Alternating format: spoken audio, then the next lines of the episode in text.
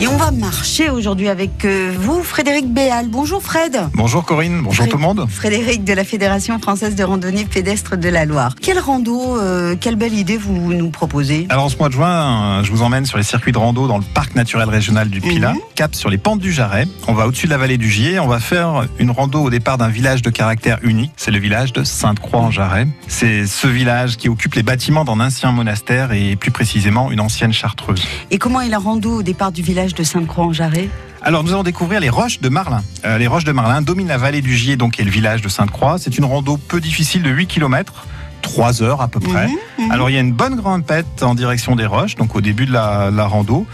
Une, une grimpette à peu près, il faut compter 300 mètres de dénivelé.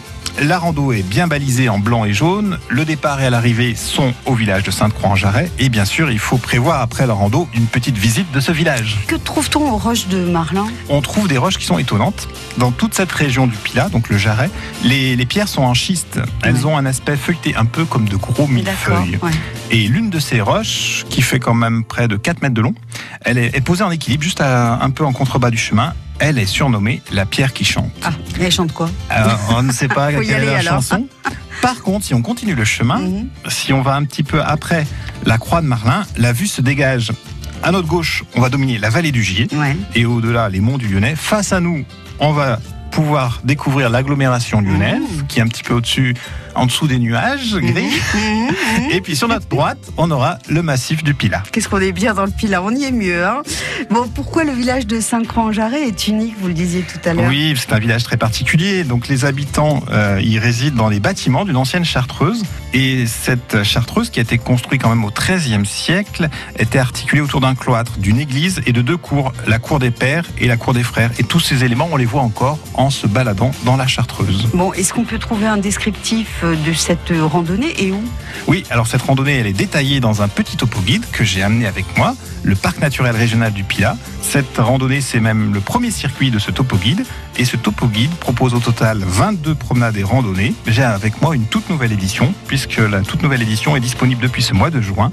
Et elle est en vente dans les offices de tourisme, en librairie, et vous pouvez aussi la commander auprès de notre comité. Elle vous fait envie, hein, cette euh, nouvelle édition. Alors vous nous appelez tout de suite 04 77 10 0010. Frédéric est généreux, il vous l'offre. L'agenda du comité de la Loire maintenant avec Zoom sur deux randos campagnardes. Vous pouvez vous inscrire sur place d'ailleurs dès le matin, choisir l'un des circuits spécialement balisés et goûter au ravitaillement avec produits du terroir. On commence par euh, demain, dimanche, direction Saint-Bonnet-le-Château pour la rando des balcons. Oui, dans, au cœur des monts du Forêt, on va faire cette rando avec 5 circuits avec la belle qualité, donc de 7 jusque pour les plus courageux jusqu'à 30 km. Il y aura une boisson offerte au départ, une collation à l'arrivée. Et c'est organisé par l'ADTHF. L'ADTHF, c'est l'Association pour le développement touristique du Haut-Forêt. Après les monts du Forêt, la plaine du Forêt, direction Sainte-Foy-Saint-Sulpice. Oui, alors là, on va faire la rando découverte des étangs, la cinquième édition.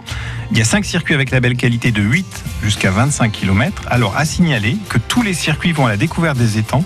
Et les étangs, en fait, sont exceptionnellement ouverts. L'accès est ouvert pour cette manifestation, donc du dimanche 16 juin. Et il y aura des relais sur les randos avec des produits locaux. Mais c'est génial. Si ça vous a donné envie, rendez-vous sur le site pour avoir plus d'infos, bien sûr, sur le site rando-loire.org. Merci Fred.